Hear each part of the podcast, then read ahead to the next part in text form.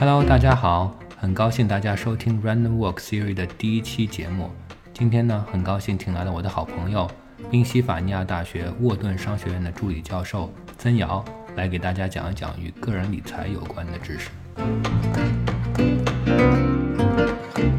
我上次写了一篇这个呃青椒，尤其在北美工作的青椒，嗯。在个人理财方面有一些什么样的建议吧？就是我我我提供的建议，作为一个外行，我这完全不是我的专业。但是我之所以敢写，因为，呃，就是因为这些我认为是常识，所以我敢写出来。那写了之后呢，我的一位好朋友，呃，泰苏张泰苏老师在耶鲁的法学院，他跟我说，其实很多朋友还是对一些呃基本的概念不太了解，所以，呃，想让我讲一讲。但是我显然不是这一行的这个呃。这个没有专业知识嘛，怎么敢跟大家讲呢？所以我就想到了曾瑶，哎，我就从我的这个角度，呃，想问，从一个外行的角度想问一下这个曾瑶，呃，跟个人理财相关的一些问题，尤其是怎么怎么去想这个问题。我们学任何呃专业都是先要有一个框架吧。大家知道的话就知道，其实嗯，做 research 跟真正去实战的话，那差距还是挺远的。但我在想，我如果可以讲的话，我能讲一点什么呢？可能也就是在讲，就是嗯，对于。今天在场哈，我刚刚看到这个调查里边，就有的朋友已经有三年以上的经验了，然后对炒就是那个投资股票已经有很多很多的想法。我觉得，呃，我应该跟你们学。但是我也看到有很多朋友哈，就是说你们写的是对个人理财其实不了解，然后也从来没有过，可能有一半。我在我现在看到就这个调查里边，可能有一半就是从来没有过股票投资的经验，然后包括一些像老徐问的这个 ETF 啊这些，呃，也从来没有听说过，可能也从来没有用过。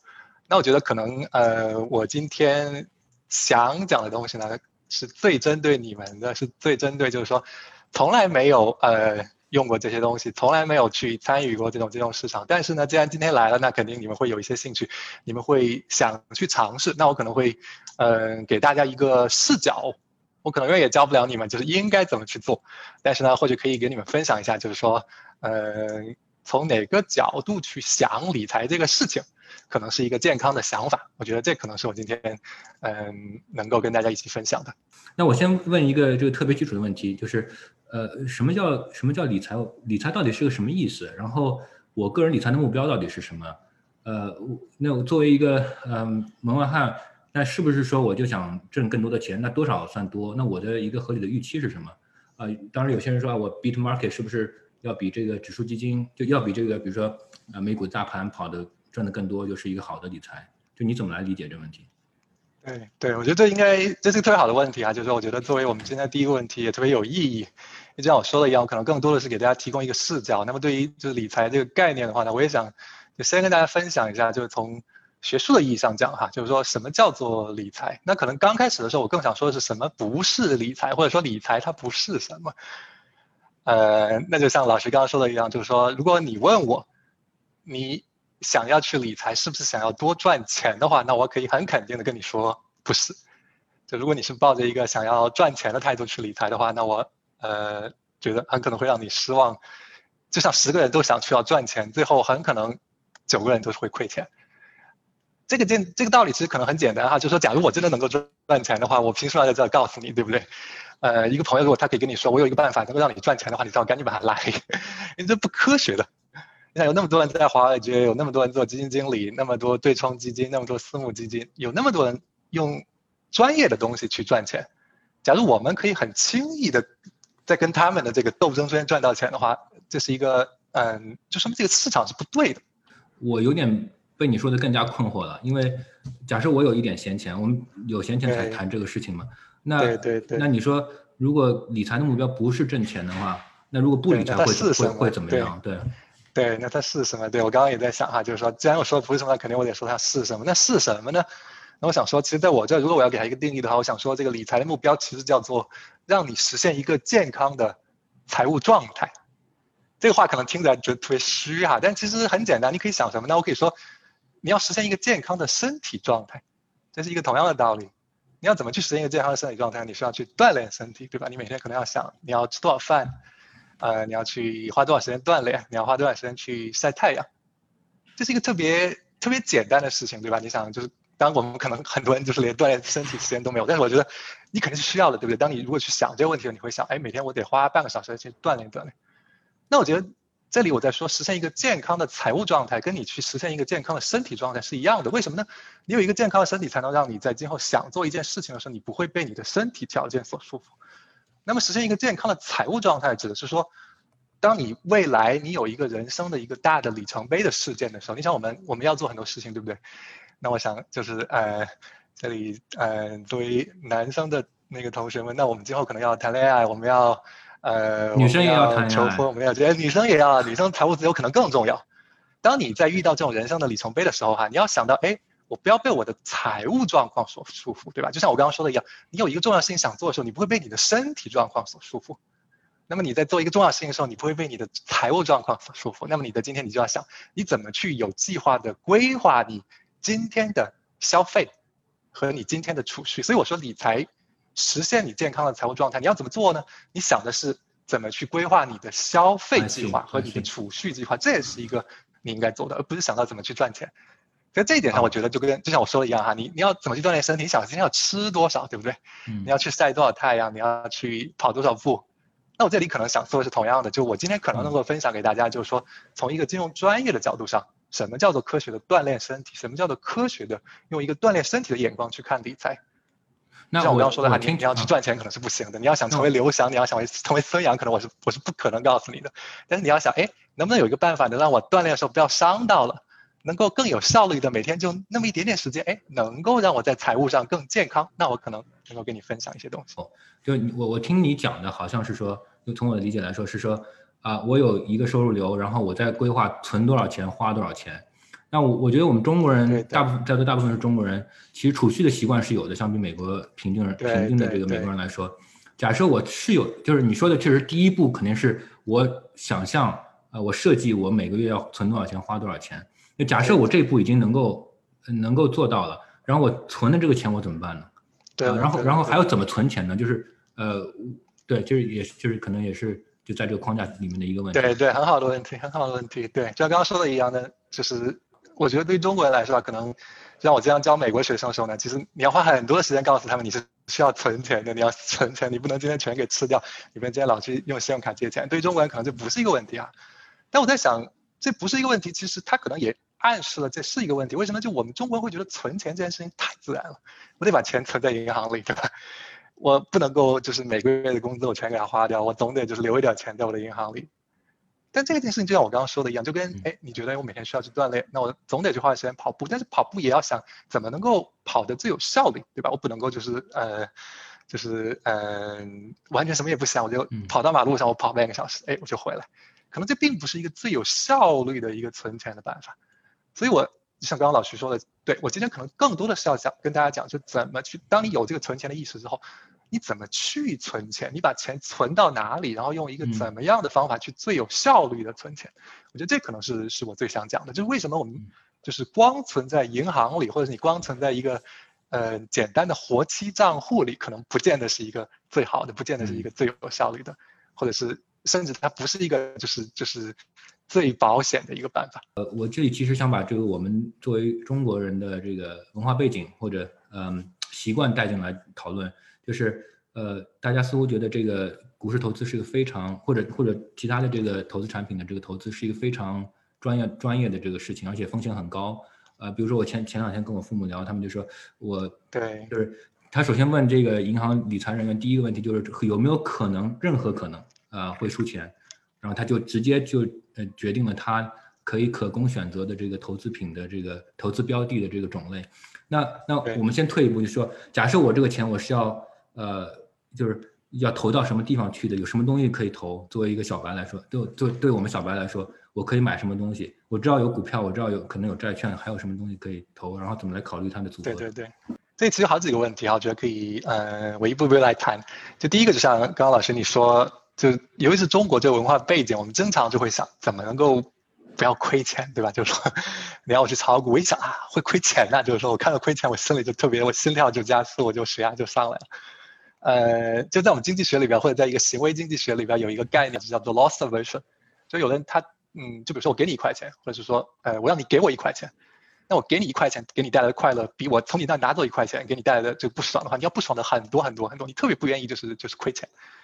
这个是一个很正常的一个，就是在我们所谓讲效用和讲就是每个人怎么看一件事情的时候，就是就是我没有说这有对和错哈，这是一个心理状态，就跟我让你去坐官车，你就很怕；我让你去滑雪，你就觉得恐高，是一个道理，就是没有任何的对错。我觉得对这样的朋友来说，那显然就是说你可能嗯，就在在投资的时候，显然我觉得你去你去问怎么能够不亏钱，这是一个非常就是自然也非常有道理的事情。但是假如说啊，你问自己。你不是那么的，就是 loss averse，就是你不是那么就是厌恶，就是会绝对亏钱的话，那你可以听我讲几句。就是说，我们来想一想，把你把钱放在银行里，这是不是一个绝对不亏钱的事情呢？我想说不是的。为什么不是呢？因为其实我们很多人经常都会忽视一个所谓叫背景风险的概念。就我们生活在任何一个，我我我们走在路上，我们就是住在家里，就都会有一定的风险。我们可能摔一跤，或者我们这个房子给垮了。我们存。存在银行有一个最大的背景风险，也是一个非常非常现实的风险是什么？那是一个通胀的风险。什么叫通胀的风险？就是说，就大家非很自然，你可以去想，比如说我我我们当时我们就是我们当时在北京上大学的时候，我记得就零七零八的时候，那个时候你去买一个煎饼多少钱？就是可能三块多钱，六四块钱。你现在回去可能就是四块钱。通胀风险的意思就是说，你把钱放在你的银行的账户里。如果你的利率按现在可能就就零点几哈，就活期少可能都不到，就是零点零点零几有没有？嗯，但是就是给定美国哈，国内可能会更高一些。美国就是在去年二零年并不高，那跟新冠有很大的关系。但在一九年之前，平均每年的通胀率是百分之二，这什么意思呢？百分之二的通胀率说的是你把钱放在银行里，嗯，你在那放着，你要是这个活期利率带就是零的话，那么你一年你就亏百分之二。对。等于你输钱，对吧？这是一个。你说这个背景风险跟机会成本是一个概念吗？就是一个概念。对对对对对对对对对，非常的非常对，非常对。机会成本是什么意思啊？就是说，如果你刚刚理解了我说的，你觉得哎，你好像懂了一点点，然后你觉得哦，你放在银行里其实也会输钱，那你可以听我讲一句，什么叫做机会成本？就跟老徐说的一样。其实我们中国人很多中国人在想这个不要亏钱的时候，我们带的一个概念都叫。沉没成本的概念，我们都没有把机会成本这个概念很好的融进我们的思考里面。什么叫沉没成本呢？就我们去想，哎，我们要保本啊，我们要是今天一看股市跌了，我们就套牢了，我们亏钱了呀。你有没有想过，那个进货价其实是一个就是沉没的事情？你比如说，你昨天你一百块钱你买了一个股票，你今天一看跌到八十了，啊，我非常不爽，我我我就是睡不着觉了。但是你有没有想过，你现在在不爽什么东西呢？你一百，当时你买票就是买股票这个价格已经沉默了，对吧？嗯。今天跌到八十，没有人要你把这八十马上拿出来买煎饼吃，你不需要吃八十个煎饼啊，对不对？你不需要消费，就像我刚刚说的一样，你任何的投资决策都是为你未来的一个消费计划去服务的。当你今天没有消费计划的时候，这八十并不是一个真正的价格，那一百它是一个沉默的成本。当你跌到八十的时候，或许你应该高兴，你会想，哎，给定未来它可能会涨。那今天的这个八十，说不定我还可以在这个价格再买一点。如果这是只好股票呢？哎，如果这是只好股票的话，呃，你刚刚说了很多，其实，呃，我刚就还想就 step back 一点点，就是你说每个人的风险偏好程度是不同的，有些人就是就是 intrinsically 他就不喜欢风险。但我我想问你，就是是不是在人的不同的这个人生阶段，他的风险接受程度是不一样？很大的关系，很大的关系，就是说，在你不同的年龄阶段，就比如说你马上要退休了，嗯，那你显然你的风险偏好会是比较，就是就是你不那么喜欢风险的，因为你马上你要你要想到你退休之后你的收入流就没有了，对吧？那个时候，哎，你会想到是你要留一大笔稳定的钱，你要为你的退休去做计划。那比如说你马上你要结婚了，对不对？你你今年想要结婚，你会不会马上把你钱全放在股市里？显然你也不会，对不对？你想的是，哎，我结婚我有好多好多事情要做，我要买房子，呃，你马上生小孩了。你马上你在想我要上大学了，他跟你在哪个阶段，你在这个阶段有什么样的消费计划？回到我刚刚说的一样，你所有的投资计划都是跟你的消费计划密切相关的。你怎么让你就是你期待一个健康的消费计划，这个会反过来决定你怎么去就是就是组织你一个健康的投资计划。就回回到你之前说，就是我首先应该确定我人生目标当中要要做哪些事情，然后它对应着多少消费啊，或者多少的这个呃现金的支出。然后我把这个反推回来，我想啊，哪些钱是我要留着去做那些事儿的，然后哪些钱是剩下来我可以接受更高风险或者更高的呃 volatility 了，然后我就我就我就装死嘛，就钱在里面就一百跌到八十，我就在等，也许这是好股票的话，它过两年好股票它，哎，它如果不用这个真正用的时候，说不定它涨得会一百二了，会一百五了。I see I see，对，这是个这是个我觉得比较新颖的框架。对其实在在一个比较基础的概念上，就是说是大家要。就抛弃一个沉没成本的概念，就不要始终拿着沉没成本去，就是分析你今天到底是在赚还是在亏，始终抱着一个 looking forward 往前面看，用机会成本的概念去看。所以这里其实我我我刚刚也想就是顺便就在说，其实我们很多时候我们在谈沉没成本的时候，我们就忽视了，其实你把钱放在银行里。你完全不参与金融市场，其实你的机会成本是非常非常高的，嗯，尤其在这这个环境下面，对吧？尤其是在就是就是今天，就比如说我们这样的一个一个就是不管是宏观环境，或者是给定我们的收入流也好，因为其实你想，我们有很多的闲钱，对吧？就是说呃嗯，我不知道就各位的这个收入是多少，但我我我在想的话，显然就是大家不会每个月把你所有的工资全给吃掉了，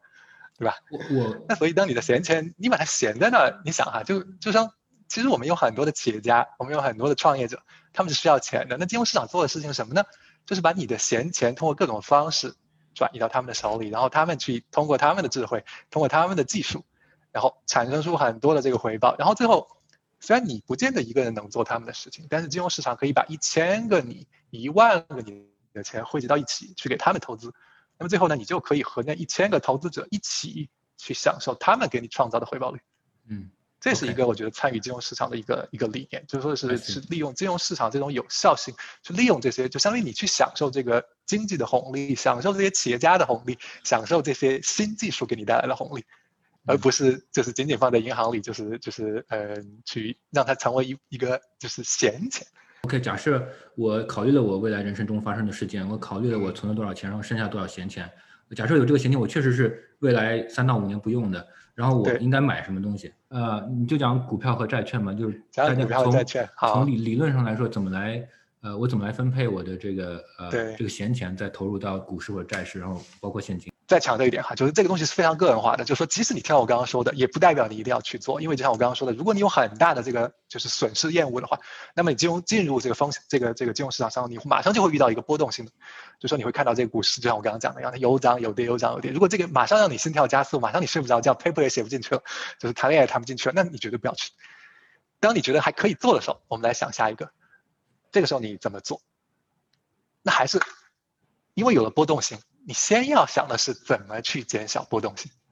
这是一个什么意思啊？什么叫做减小波动性呢？我给你举一个很简单的例子，就比如说，嗯，比如说有两个股票，就说，嗯，就刚刚老师问我这个股票债券，我稍微等一点点谈这个问题。我先谈，就是说为什么，就是说你买股票时你不能只买一个股票。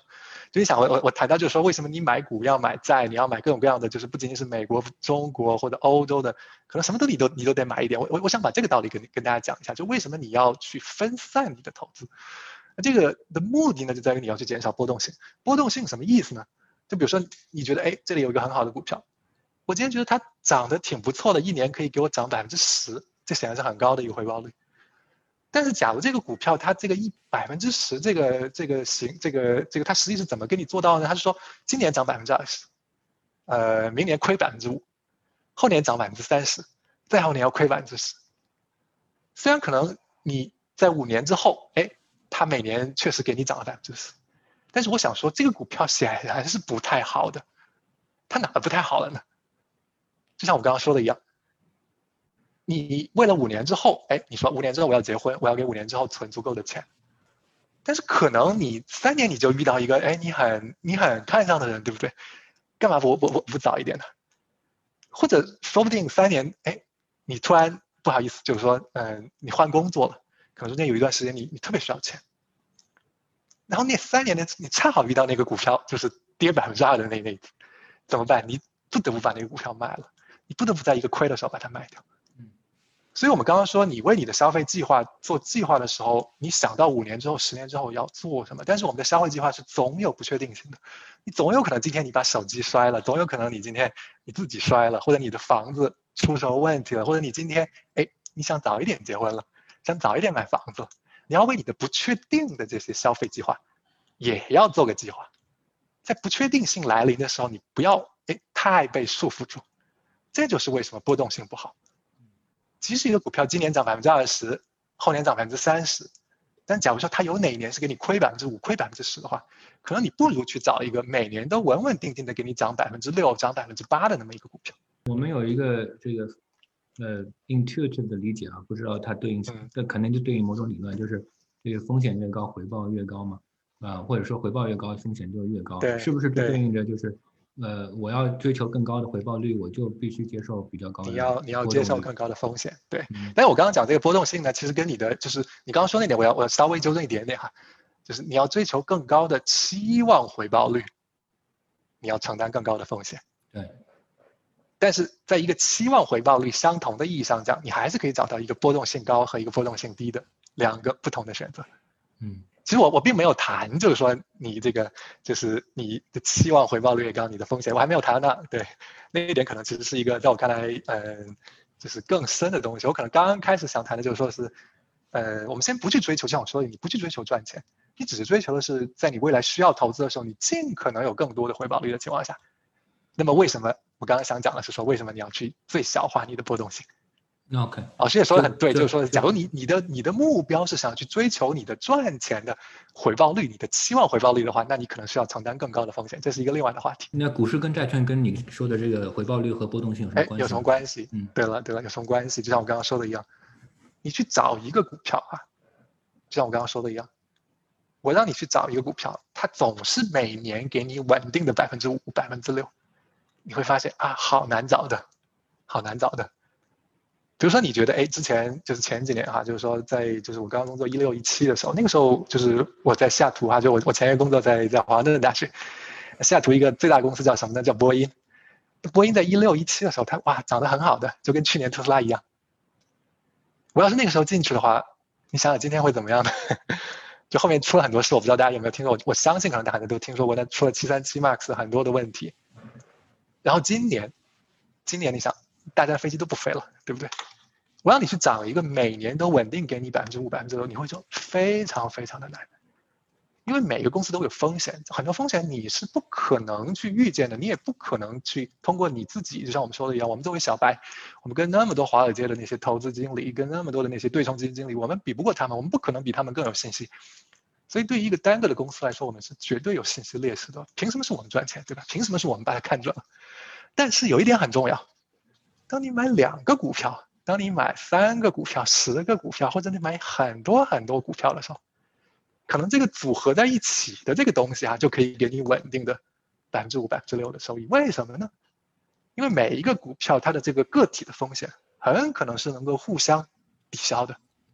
我举个例子啊，就我刚刚说的波音，那波音我说，哎，它是一个这种航空业，航空业它非常受制于这种宏观的这种它自己的一些，比如说它的这个技术会没有出问题，或者这个宏观，就比如说今年新冠、去年新冠了，这个整个这个行业就不行了。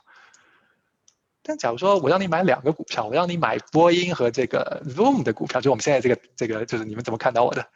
我们先买这个 Zoom 的股票，我们讲一六年同时买波音和 Zoom 这两只股票。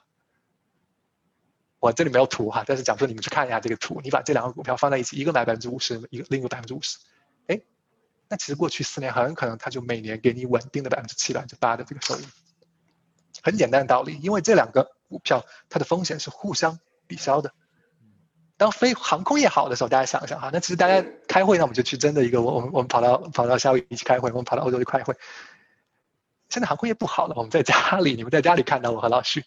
那 Zoom 的股票自动就上去了。他们俩的风险刚好是抵消的，让你的鸡蛋不要放在一个篮子里。这个试图去剥离你的话里面的几个呃 component，啊就是你你这呃有一个这个比较是股票和债券。假设我买一个整个美国市场的股票和买一个整个美国市场的债券，首先我觉得你是不是能跟大家解释一下？呃，我预期或者说从历史数据来看，我不知道未来怎么样。呃，对对对我如果买整个美国的股票市场和买美整个美国的债券市场，它的长期收益率分别是多少？然后它的波动性是怎么样的？嗯，对对，这个显然它取决于取决于你的呃，你去看的时间段，对吧？嗯就是你要看一百年呢，你还是看十年，这个显然这是不一样的。但是就刚刚老师说的很好，就是说，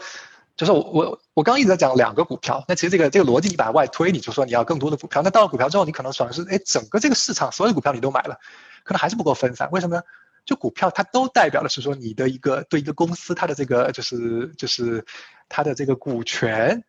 你要承担它的风险。但你想这个股票是什么意思呢？就是说股票是说的是这公司好你就跟着好，公司不好你就跟着不好。为什么要买债券？债券是什么意思？债券是有一个所谓叫做面值的，面值就是说的是，哎，你只要你借了钱，那明天他就给你说啊，我我我我这个债券的这个名义的利率，我就还给你，比如说百分之五。只要这个公司不嗯，default default 叫什么？就是说它它不呃倒闭，或者是对它不它不违约，它的债务不违约，那么它始终会给你一个稳定的百分之五的回报。嗯，所以大家想想啊，这个这个股票是什么呢？你就跟着这公司，公司好你也好，公司不好你也不好，跟着它坐过山车。当你有很多股很多股票放在一起的时候，你会变得不那么波动。但这个波动给定它是股票，它还是那么大的。再哎，说什么意思呢？就是说好的时候呢，你也不会那么好。好的时候你被 cap 住了，你就 cap 它之前这个面值的这个率那个地方。坏的时候呢，显然它也很坏，但它也坏不了那么去。反正就是说它总是哎，就是它不像股票，就是说股票你可能最后跌了一点都没有了。这里可能还要讲股和债还有一个优先权的问题。就当一个公司违约的时候，它是要先还债务，再还就是股再还股东。这什么意思呢？这说的是，如果公司还有一块钱，那这一块钱是先给债权人的。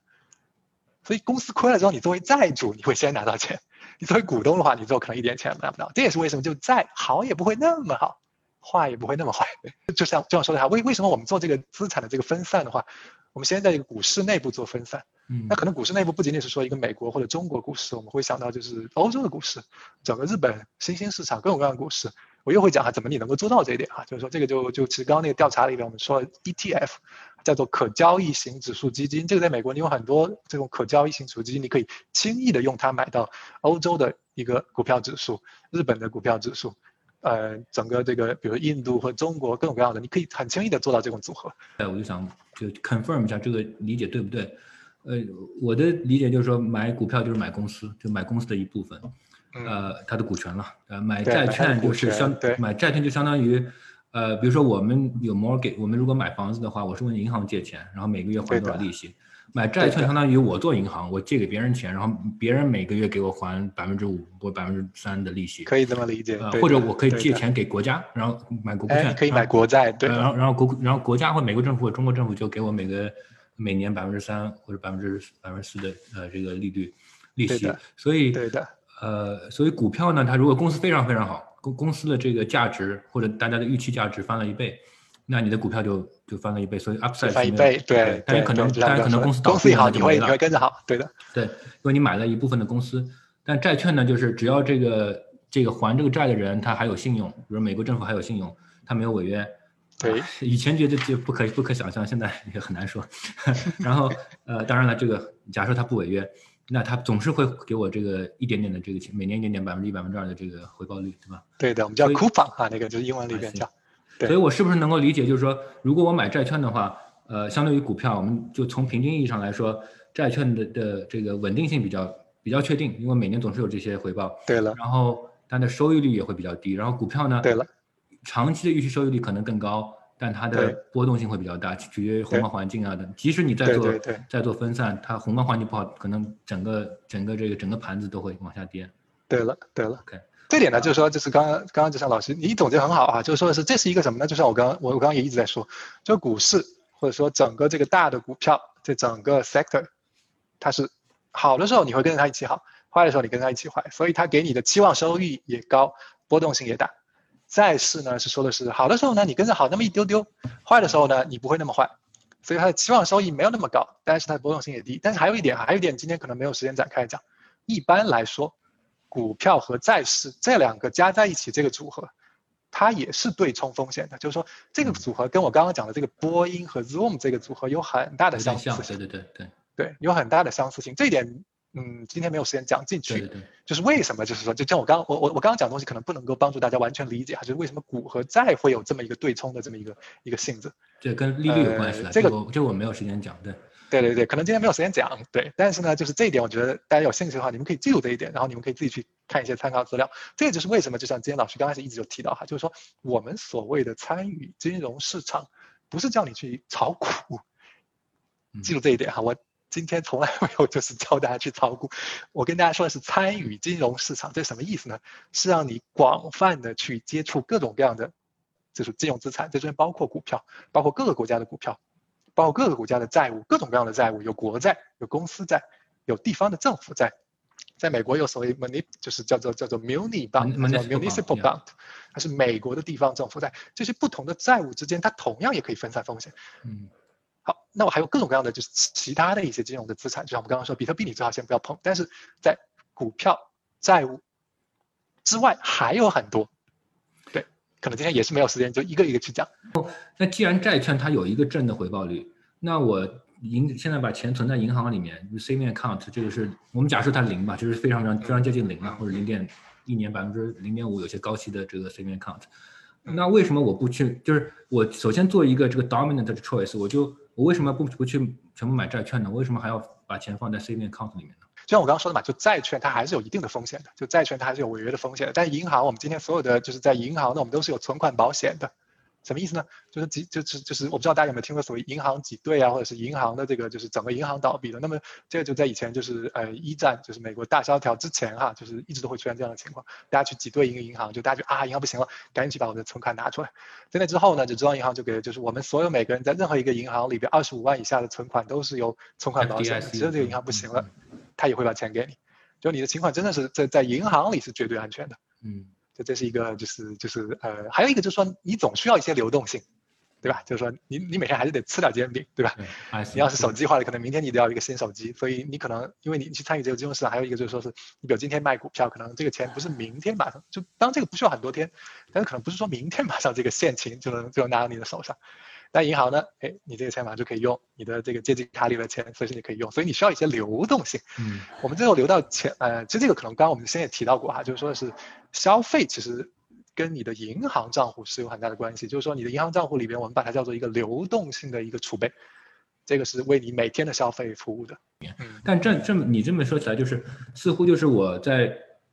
中期、中短期要用的，再放在 checking account 或者 saving account，其他的我至少我可以投在一个 total bond market，对吧？你说有违约风险，但是可以可以可以平均一下，那我那我这个，而且而且如果你跟 CD 比的话，这个对，比如百给你百分之二，今年现在都没有百分之二，百分之一可能。百分之一百分之二吧，可能不大。那那我还不如买买买债券，可能还有百分之三、百分之四呢。是的，是的，是的。那我好像好像这个 dominant choice 就是我留一些钱在 checking saving。就就还像我刚刚说的嘛，就是因为每个人的就是个体有很大的不一样，就你可能马上你嗯，今年你可能。就你不见得真的要结婚，但你可能要，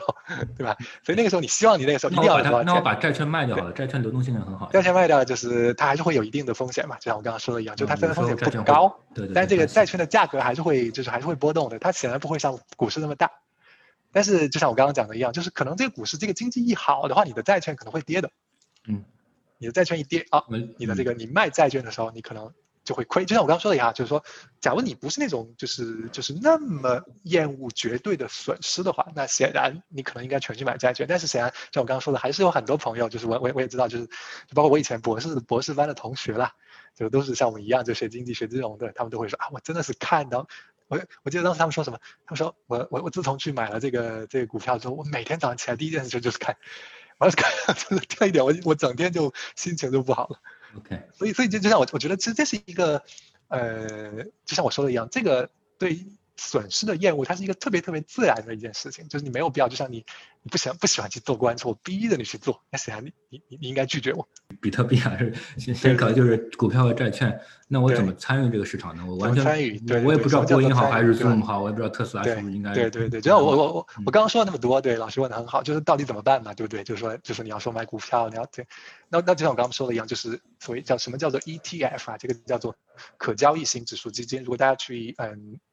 其实基本上现在大家所有，我猜你们的银行账户在 BOA 啊，或者 Chase 啊，或者是 City，它其实都可以，就是你去稍微银行问一下，它都会可以给你开一个投资账户，然后进去之后，你就可以去轻易的买到，就是我们刚刚说的这种可交易型指数基金，它可以直接帮你投到我们刚刚说的股市的指数或者是一个债券的指数上。那你要怎么买呢？就像我刚刚说，哎，你可能是一些在股市里，一些在债券里。如果你不想去做一个很精细的计算的话，可能我刚刚也没有说怎么去做这个计算。一个很简单的，就是你六十放在股市里，四十放在债券里。当然还是像我刚刚说，你还是要还是要有钱在你的银行里哈，你每天还得用钱的，就不能把所有钱丢进去。但是呢，假如你觉得你还不那么厌恶你的损失，然后未来一年两年你不是那么需要用一大笔钱的话，那么你考虑考虑的是说六十去买。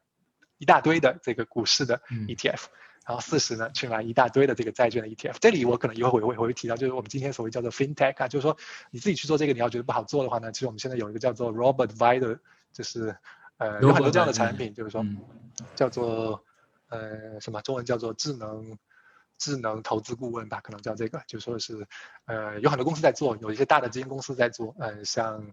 呃，我们以前在波士顿，那波士顿的这个 Fidelity，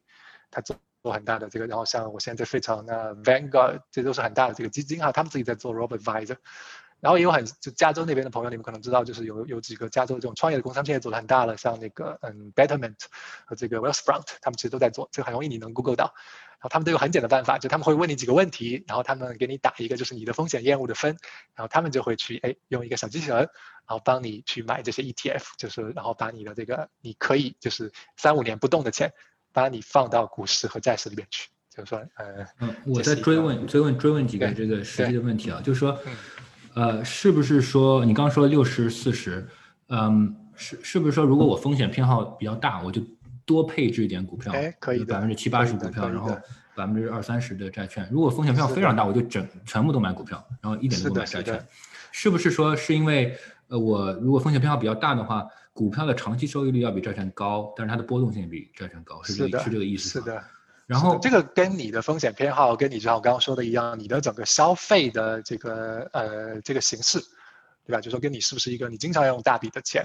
或者是说呃你可能预期你未来马上用大笔的钱，这些都会影响，就是说你在这个股市和债市中的这个配比。如果你本身你自己很愿意去承担风险，或者是说你觉得你未来几年根本就不需要用什么钱，那显然你可以投更多的在股市里。这样等你出来的时候，哎，因为你的预期收益率更高，所以你在五年之后，你实际能够拿到的钱也会更多。但假如说这五年里，你经常会觉得你要用钱，那显然可能你放在债，就是放在债市里边，甚至你可能放更多的在银行里边，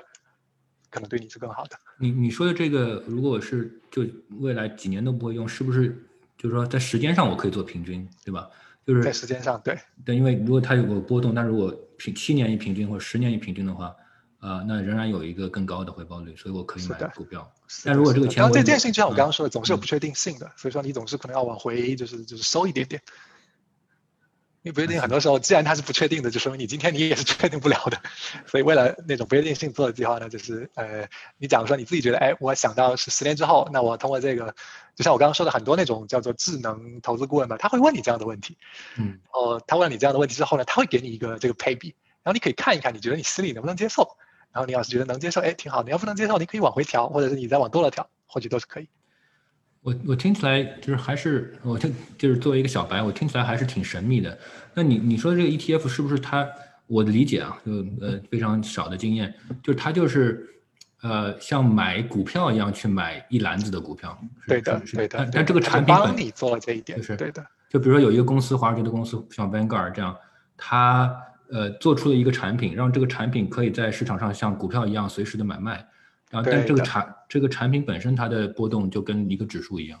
然后它它背后是因为你只能买这个一百块美美金，但它背后它那个因为它那个基金非常大，它有很几十亿，那它就可以去按照这个指数的比例去买买买个别的股票，是吧？是的，是的，是的，你可以继续讲，老师你。对，我我就是想这个把这个 ETF 的这个。这个概念对的，说的很好，补充的很好，补充的很好。就比如我举个最简单的例子哈，就是说最大的 ETF 叫什么呢？叫 Spider，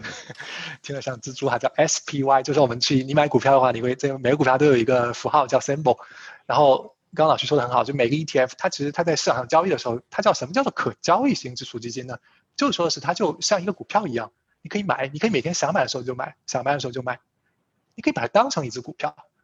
但这个股票是它在背后有一个人帮你去买。S M P five hundred 就那五百只最大的叫标普五百那个指数，它是按照那个里边的配比哈，就是说那里边就是微软占了多少，Google 占了多少，苹果占了多少，它会用那个配比去帮你买，所以你最后你拿到的收益率呢，就是这个标普五百这个指数给你的收益率，它把这中间所有的这个公司的风险是分散掉了的。那好，就像跟我刚刚说的，这可能还不够，对吧？所以这是为什么你可能不能只买这一个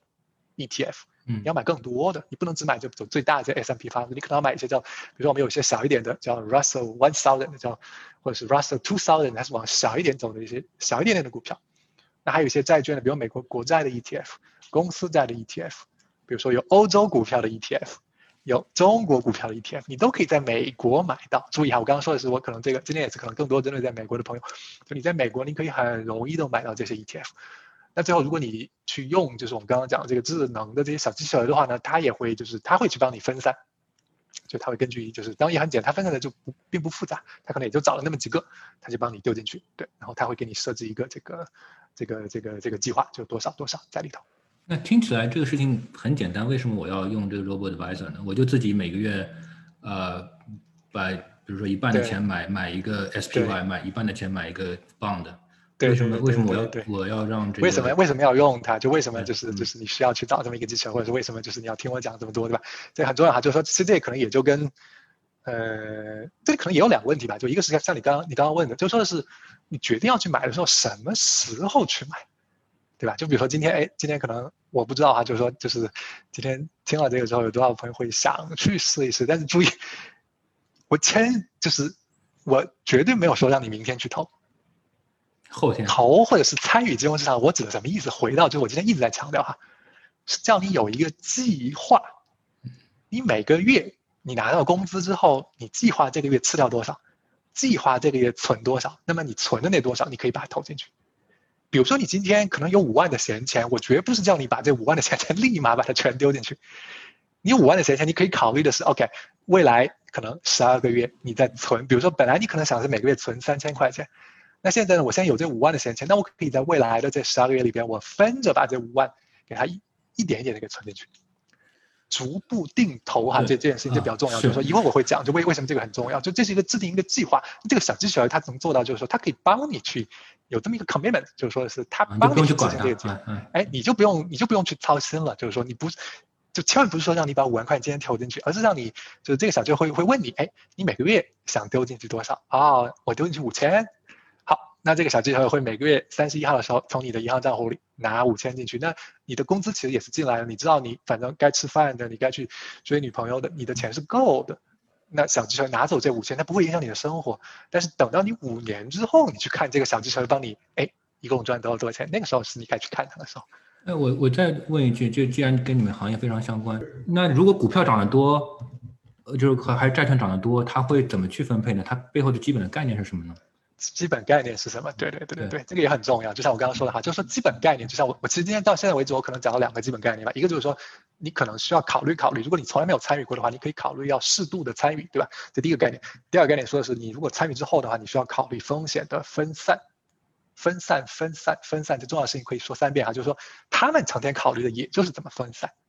就什么时候买，什么时候卖，就是他是这个。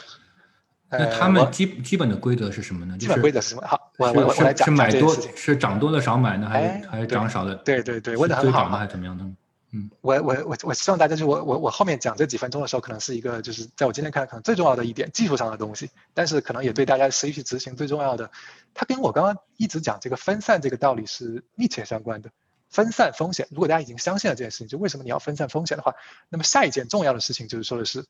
你什么时候买，什么时候卖，对吧？我刚刚说定投哈，定投很重要。定投说的是你每个月固定的投进去一些。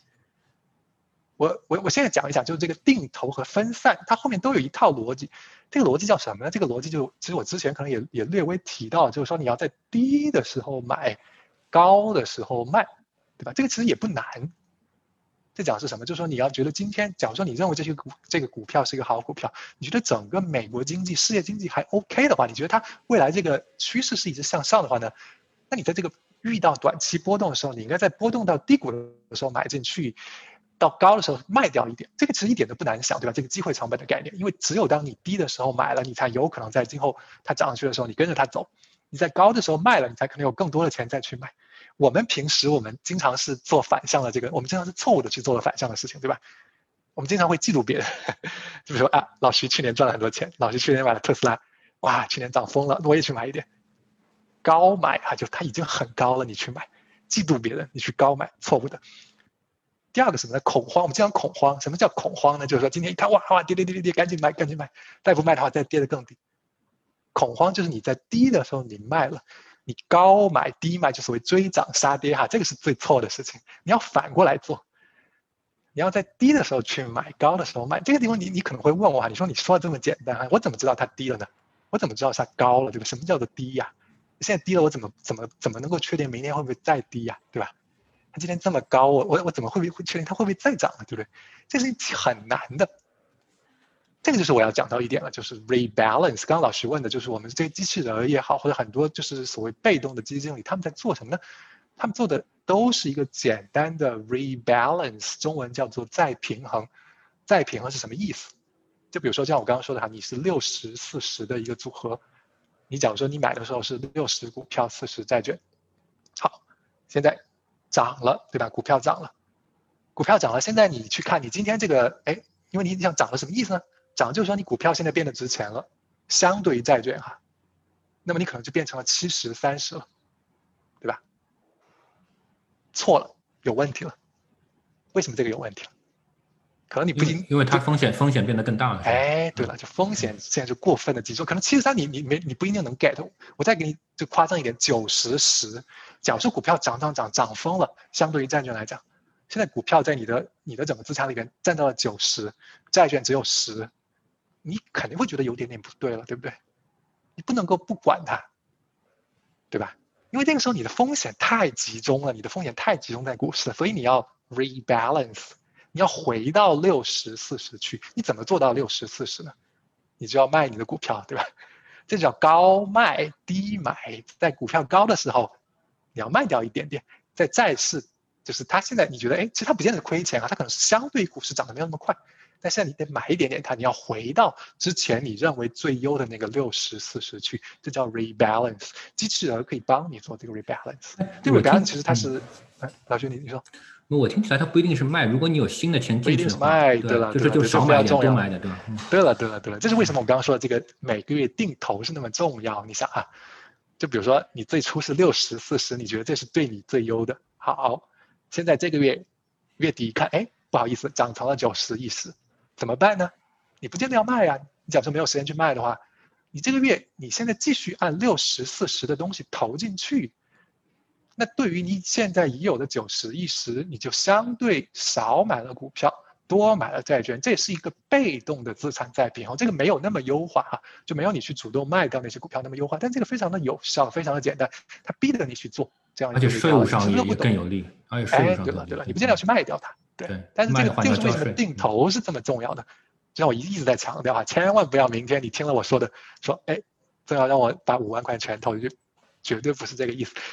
我我能够跟大家分享的就是说，你制定这么一个计划，你有一个你心里觉得最优的配比，在风险分散的意义上讲，尽可能的分散、分散、分散再分散，有一个配比。那么你要永远保证自己大概在那个配比上。假如你不知道怎么去做，那么你就每月用一个固定的定投的计划，怎么让一个小记者帮你做，或者或者你做做了之后，哎，你让你的男朋友、女朋友帮你把密码改了，再也不要去看了。三个月、五个月、三年、五年之后，你再去看它。OK，那我能不能，你能不能就是带着我们把这个逻辑再应用到去年的三月份？比如说现在是三月一号，我现在账户里有一万块钱，就是在这个 Robo 里面，六千块钱是股票，对，四千块钱债券，然后突然三月十几号，我不知道忘记了，对，它到了，然后股市暴跌百分之二三十，然后这是六千块钱变成四千多块钱或五千块钱了。对了，对了，那我那这个时候，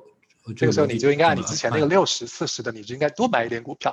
然后少买一点债券。这个时候，如果比如说我再投一千块钱进去，他就会这个一千块钱可能大部分都去买股票了。哎，对了。这个时候就那不是被动的，让你在低的时候，股票低的时候你就买进去了。那不是很很危险很大吗？就是谁它再跌呢？它就跌没再跌没关系啊，因为再跌的时候，就像首先就像我刚刚说的，它是有可能再跌，但这次就像我刚刚说的哈，你取决于你对这个长期的这个经济就是是不是有一个信心。即使你没有哈，比如说去年你想啊，去年这个很大的因素还是因为新冠对吧？就刚开始新冠的时候大家有有恐慌，所以这也是为什么我们今天回头看的话，你会发现其实这个股市绝对的在去年其实是涨。如果你回头看的话，你肯定会觉得，哎，你在三月底的时候，呃，你去买一点，现在是值得。当然，你在那个时候，你可能会觉得你是很紧张的，你不见，你可能会非常的恐慌，你会想去卖。但就是我像我说的一样，假如你相信这个经济迟早有一天我们的疫苗会出来，迟早有一天新冠会过去，我觉得我们是相信的，对吧？你相信这一点，你相信这股市最终它会慢慢慢慢涨出去。那去年三月份发生的只是一个波动的话。那么你要做的就是在三月底、四月底、五月底，始终按你先想好的那个比例去买。这样的话，你到一年结束之后，你会发现，你会始终在一个局部的一个低点，其实是买进去了的。当然，你你不能保证你总是在最低的时候买，或者是在最高的时候卖掉，但是 somehow 你总是服从了你一个低买高卖的逻辑，或者是一个分就是分散风险的这样一个逻辑。所以你今天如果把五万全拿进去的话，不见得是一个就是就是嗯最安全的方式。但是你可以做的呢，就是就像我刚刚说的一样，你既去利用一个分散风险，并且通过不仅是在你今天这五万，你能够在一个不同的资产组合上做一个分散风险，你还能够在时间上做一个分散风险。就像你在时间上，你总是在哎，今天你投进去五千，明天五千，不见得是明天哈，可能是下个月五千，再下个月五千，就给定是你本来想好了三千三千的投，你现在可能每个月你就多加一点。你到年底的时候，可能这五万就全进去了。但是你这五万进去的方式，它不是在今天这一个点进去的，它是通过刚刚那种逐步定投的计划，在一个固定的一个比例上，这样它能够帮助你去尽量消化这一年之内可能的这种波动性。嗯，就是我我听起来好像就是在几个月的这个 time frame 里面，呃，如果它跌的比较多了，我可能多买一点。然后，然后有一个有一个计划的把这钱投进去。如果假设假设这个是闲钱，有一个计划，对对。你比如说像今天你五万都投进去，那也有可能就是明年就是今年啊，今年几个月一直涨，当然也很好了。但是显然我们不知道嘛，对不对？这是不确定的。可能你过了三个月你就需要钱了，对不对？可能你过了半年你需要钱了。这是为什么？当你有一大笔的钱的时候，始终你进场的时候不是让你把一大笔钱全扔进去，而是通过你设定一个就是计划。然后通过这个计划，以一个固定的规则这样进去，这样进去之后，不仅你在每一个截面上你实现了风险的分散，你在这个时间的这个 time series 上，你也实现了一个风险的分散。这样，假如说今天股票一直暴涨，你可能赚不了那么多；但假如今天股票跌了呢，显然你不会亏那么多。嗯。有一位朋友问我怎么去计算这个 rebalance 比例，其实那些 robot advisor 他就可以去做这个事儿，我们不需要关心。对的，对的，对的，这个是一个很深的东西，可能今天也没有办法讲。就像我刚刚说的一样，六十四十是一个所谓叫做，嗯，叫做 rule of thumb，就说的是这是之前我们很多讲的是，哎，你什么都不知道，你这是一个基准，然后你可以上面调，但显然这不见得对每个人是最优的，这只是给大家一个可以参考的一个一个数字。但是如果你去用那种 Robo Advisor 的话呢，他们会通过问你一些比较个人化的问题，他们去帮你算出一个，就像我刚刚六十四其实也只是在股市、大股市和大债市中间的一个一个配比，他们会帮你在更细的一些这个资产类别上去做一个配比，就会更细。他们在做 rebalance 的时候，他们也会做的更细。嗯，呃，你刚刚说了很多这个，我觉得是九阳真经，是是是练内功的心法，但是我现在要说点这个九阴真经的东西，就是。我为什么不能买个股呢？你刚刚说的很多，当然波动率很大。但是我我如果我就是对这个行业特别了解，我就是一个电动车的粉丝，不是现在，就是很就几年之前我就非常看好 Tesla 或者 Neo，呃，我就 all in，我就是买这个，嗯，我就很理解当中的这个，我对这个行业很了解，也也也可能是这个呃这个这个生物医药最近也涨得很好。我为什么不去做这个事儿？这好像很傻。我我有我我自己有 information 有 knowledge 不用，然后去接受你可能去年是百分之十几的回回报率，呃，但平均来说可能百分之七八的回报率。我为什么要做这么傻的事情？为什么要做这么傻？这九阴真经啊！我就我我我 不是我我我相信肯定很多朋友，呃，我我我坦白我自己也买一些个股，因为对对，可能每个人都觉得呃我自己可能比别人多知道一些，但是也许有些有的人真的就是有这个就有这个。Insight 对吧？对一个行业的 insight，或者对一个股票的 insight，我可能就最想说的还是，就是说对于从来没有参与过金融市场的人，是绝对不要做，绝对不要买个股啊！这是一个这么这么 这么 conservative。对，呃，这个这个道理很简单，在我看来，为什么呢？为什么呢？你可能觉得你短期有信息，对吧？你可能觉得，哎，你今天比如说你在，我当时在波士顿，你可能看到周围的一个生物企业，你可能觉得这个行业非常好，或者这个企业非常好，但是显然。你没有理由比就是在这个企业内部的人，或者是跟他们企业更近的人，或者是成天在研究这个企业、在研究这个行业的人的信息更多，或者是即使你在某一段时间你比他们的信息更多，你不可能在用在在一个足够的长注意哈，就像我刚刚说的一样，我们投资的目的是什么？是在你一个足够长的长期内给你一个健康的财务状况。如果你的目标是这个，而不是短期赚一大笔钱的话。假如你短期赚，你注意，你如果你的目的是想短期短期赚一大笔钱，那么首先你得要接受短期亏一大笔钱。如果你能接受短期亏一大笔钱，你可以去想怎么去短期赚一大笔钱。那个我也可以谈很多。但是假如你的目的是在十年、二十年你退休的时候有一个稳定的、健康的财务状况、稳定的、健康的收入流，那么我的建议是，风险分散、分散、分散、分散，因为你没有理由在三十年的这么一个长期内去跟专业的这种有信息的交易者竞争。但是也许我我我这是我不我不完全相信我说的话，但是我假设我是我就我就这么说了，呃，假设我现在是一个非常穷的这个呃 grad student，我我们做 grad student 都非常穷，现在也不是不是很有钱，对，然后假设我现在就一千块钱，对，但是我你要让我这样这个按照你的这个理财理财思路的话，我每年增长百分之十，那我可能要很几百年才能够。呃我真的财务自由，但我也许我就把这一千块钱 all in，就我就去买早期的这个特斯特斯拉，二十块钱，现在涨到这个，对，到分股之后都三千多块钱。对对对。那我为什么那我我输我最多就输一千块钱，那我赢我可能挣很多很多，那我为什么不去做这个事儿呢？当你要说一千块钱，对，为什么你你要你要说你你刚才也基于几个假设哈，这几个假设在我看来，现实中间如果你真的这么做了，很可能你会脱离这几个假设。比如说你真的只有一千块钱，你想去玩一把。其实就像一个赌博嘛，对不对？你有一千块钱，你也可以跑到就是拉斯维加斯去赌，你说不定也就赢了，你也输你也就输一千块钱。其实你刚刚在我看来哈，就是你刚刚的这个说法呢，其实是有一点点像说的是，你现在拿一块钱，我去小赌一把，小赌一把呢，你很可能哎，最后你也赚了。但你你可以想，比如说我在十年前我看准了特斯拉，我去投了特斯拉，然后十年之后啊，我赚了好多好多。但是可能在九个平行世界的里边的另一个你，他都没有买到特斯拉。他都买到了，比如说哈，我举个例子，我不知道，就是说，比如说买了柯达，呃，当你这一千块钱反正没有了，对不对？也没有什么关系。但是你你要你要知道，在九个平行世界的你，在九十九个平行世界里边的你，可能都没有买到特斯拉。但事实是，去年就这个非常特殊的这一年，呃许多散户的回报率就是要比机构。呃，这个以九阳真经为代表的机构的回报率要高，比如说机构它可能百分之二三十的回报率，是的，是的。但是散户翻倍的人，好像我周围都是百分之一百回报率的人，但是这是怎么回事呢？但就是说，是是 survival bias 呢，还是说，就是去年？是因为你只看了一年，对，特别 aggressive 的这种投资，就是呃，就是有。其实这一年也没有什么特殊的，就像我刚刚说的一样哈，其实你如果你一年一年的看的话，你比如说我们回头去看。你去看，就是呃，一一年，就是说在就是，你比如说这么讲吧，你去看金融风暴那一年，零八年，或者是这个这个这个类比可以很简单的做，你看一天，或者是你看就是股市大跌的一天，或者是股市大跌的一周，或者是股市大涨的一周，你会说哇，这一个星期我买了股票，我就赚了这么多，对吧？但是你也要知道，就是很多一个星期你也可以亏好多好多。这一年你也可能会赚很多很多，但这一年你也可能会亏很多很多。还是回到我之前说的，还是取决于你的一个目标。就我今天可能谈的所有呢，就是都是针对于一个你，如果你的理财目标是希望在长期有一个稳定的消费，一个健康的消费计划，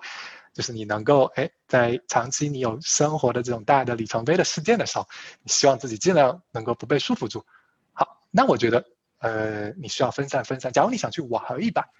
假如你很享受这个坐过山车的这种过程，你会觉得，哎，其实赚一把，我觉得很舒服，亏一点点也没关系，甚至我可能亏了很多也不是那么有关系的话，那毫无疑问，呃，可能今天讲的并不是很适合你。差不多到了，我最后再问你两个问题，嗯，也作为一个总结吧。一个就是我们在宣传的，在做广告的时候是说，这个是对于呃在学术界工作的朋友可能比较有用。对对对。那你刚刚说的这些好像适用于大部分人。就是这个学术界适用于，我觉得是这样的，嗯，就说适用于你今天没有一大笔的非房贷的债务的人，什什么意思？就说就说，假如说你今天有很多学生债需要还，或者是假如说你你基本上处在一个每个月都在都在就是 roll over 你的信用卡债务的话，那么今天讲的不适用。就是说今天讲的是指的是你有净存储，就是说你你你的存款你有净存款的。那么今天我主要是讲，假如说你你觉得你今天的钱呢，哎，你的基本消费或者是你你的很多消费你都比较哎还不错，你不觉得并不是很很就是就是很很紧张，你会有闲钱，并且你会觉得在五年、十年、三十年，你都觉得自己有稳定的收入流。这是为什么可能对学术界的朋友是最适合的，因为学术界基本上我们可以说，嗯，就是你 tenure 当然这个时候基本上是保证你的收入流很稳定，你不 tenure 你换个学校 tenure，所以说，但是你假如是本来你在 Wall Street 或者你在一个 startup，那可能你的收入流本身就不是那么的稳定。这个时候，可能今天讲的就是，当他我我觉得是这样，在一个大的逻辑上是适合的，但是对于你要怎么操作呢？假如说你在一个 startup 的话，那可能你的你的工资本身就代表一个很像股票的东西，嗯，对吧？因为你你你的工资里边可能很多就是有你自己的这公司的股权，它还没有上市，但是它是跟着这个公司的这个就是非常非常就是风险集中的一部分的这个你的你的个人的财富。你自己的人力资本可能也非常非常的有风险，因为你是在一个这种，就是比如说是在一个这种，呃，创投的这个行业里边，如果这个行业很快不行了的话，那么你的人力资本也相当于像一只股票一样，你可能很快的转行业，但转行业对来说是一个非常就是风险大的一件事情。所以为什么在我看来，就是对于在学术界的朋友呢，今天讲的很多东西，你可能能够更快的。你在你消化之后呢，你可能能去用一用。对于业界的朋友，尤其是在就是像老徐在加州那边，我以前在华州，在一个呃这种创投界工作的朋友，呃，今天讲的我觉得不是那么的适用。这个逻辑是适用的，但是很多具体的东西可能你需要你需要就是嗯。在技术上讲，可能呃，如果我专门针对这部分朋友讲的话，我可能不会讲今天这些东西，我会讲一些另外的东西。啊，行，那我我最后就以以这个问题来这个你你的回答来结束我们今天讨论吧。就是假设我们有三种朋友，一种是 grad student，我们都这么过来的，你也知道这个 grad student 是就假设家里没有没有矿啊，就是就过来靠着 stipend 呃生活的。还有一种是这个刚刚工作但是没有买房的，嗯，还有一种是就是。呃，已经工作了几年了，然后已经因为一些就不管是你家里的储蓄也好，还是你工你工作的这个储蓄也好，你买了房了，然后再还贷款的。对于这三种这个不同类型的呃朋友，呃，按照你今今天的逻辑，你会给他们提供一个什么样的呃 practical suggestion？就他们应该我觉得很难，可能对，就是嗯，非常的个人化，我觉得哈。但总的建议吧，我觉得可能是这样，对于。博士生的同学们，呃，我可能总来讲比老徐更加保守一点。就对于对我我的建议是好好写 paper 吧。我觉得时间的 时间的价值很高啊，因为对的，因为你们你们的时间的机会成本是非常非常非常高的。然后呢，你们投一点钱进去，在我看来呢，最后怎么讲呢？基本上跟赌博类似，就是说你如果觉得好玩的话，你去玩一玩，你通过这个去学习学习，你希望了解这方面的知识，我觉得你可以作为呃给自己一堂课上，我觉得挺好。但是假如你你想像我刚刚。就这个这件事情很简单，因为你假如是博士生的话，你连你最后你的学术工作在哪里，你会不会找到一个美国的学术工作，你会不会回国，你会去哪里，你的不确定性太大了，所以你做这样的投资计划，在我看来，嗯，并没有多大的现实意义。好，这是对博士生的同学们。对于工作之后有没有买房，买房这件事情呢，其实对我今天没有时间展开讲，在投资的意义上，就是它不仅仅是买一个房子住。它是一个很重要的一个投资的决定，我觉得今天不可能有时间把这个展开讲，但是呢，我觉得对于就是没有买房和有有买房，已经你在还房贷，就这样的朋友呢，确实在，呃，同样的就是跟你的你未来的这个不确定性有很大的关系。但买房在我看来，就是我如果说一句话的话呢，就是说的是买房它不是一个单纯的买房的决定，它是一个投资的决定。那最后对那些已经买房的朋友呢，就他有闲钱，他就是已经买房有闲钱的朋友，我觉得今天这个就这么讲，对于在学术界。已经买房的，已经结婚是总的来讲是说的是你的生活比较确定，其实就是就是说就是不会要花要要花很多钱的，对的对的对的。因为总的来讲，在我看来哈，就是说的是，因为毕竟你要说我们今天的存款有多少，我不觉得我们在座的朋友们真的你会有多少多少的存款。对，就是说呃。其实刚开始的时候，我觉得就是保险是比较重要的。但是呢，就是当你觉得，哎，你真的有五年、十年的闲钱的时候，那么我我觉得就这样的朋友，就是今天的这个这些理念，可能是最容易让你去，嗯，很快的把它消化一下。然后你可以想一想，是不是通过买一个这个 Robert Vider 这样的形式可以做到？对于不是这样的话呢，我觉得，嗯，如果你还记得我今天讲的几个理念的话，就是叫做适度参与。风险分散，这是可能最重要的两个吧。那风险分散，这我后面讲开展开讲了很多东西啊，就是说，但是总的来讲就是说是分散、分散、分散。那通过各种各样的形式，你去分散自己，不仅是在一个截面上，并且在时间上，你都可以去分散。那么我觉得这个思路毫无疑问，其实对所有人都是适合的。但是这个事情怎么执行呢？就对于那些生活总量比较稳定的朋友们是更容易执行的。好，然后我想总结一点点，就是说的是最后，呃，回到我刚最初说的一样，就是所有的投资决定都是一个个人的决定，它绝对没有什么是对的，什么是错的，就是投资只是你自己生活的一部分，就跟你锻炼一样，就是说最后你不锻炼也没有任何不对的，你锻炼很多，呃，你也不会成为刘翔，你也不会成为孙杨，呃，有一点我想强调一下。我们刚刚讲的这些投资，它都是一个狭义的投资，都是指的是你怎么去参与金融市场。但是，我想请大家记住，就是嗯，我们这个投资，呃，在生活中间有一个广义的投资是什么呢？投资你的人力资本，就这可能很多时候我觉得是被我们忽视的，但是这很重要。好的，非常非常感谢我的好朋友曾瑶。然后我知道大家还有很多很多问题，呃，其实我们不可能一次性都这个回答完，因为其实网上有好多好多这个。关于理财的这个视频有有不少质量是还是挺高，大家可以呃慢慢去学习吧，也可以就是呃真的学九阳真经，就是这个啊我觉得九阳九阳神功，就就把这个投资的基本理念啊先学学到了。好的，那么本次节目到此结束，谢谢您的收听，感谢本次节目的音频编辑八爪鱼，文字编辑梨子，片头片尾音乐易庆。下次再见了，拜拜。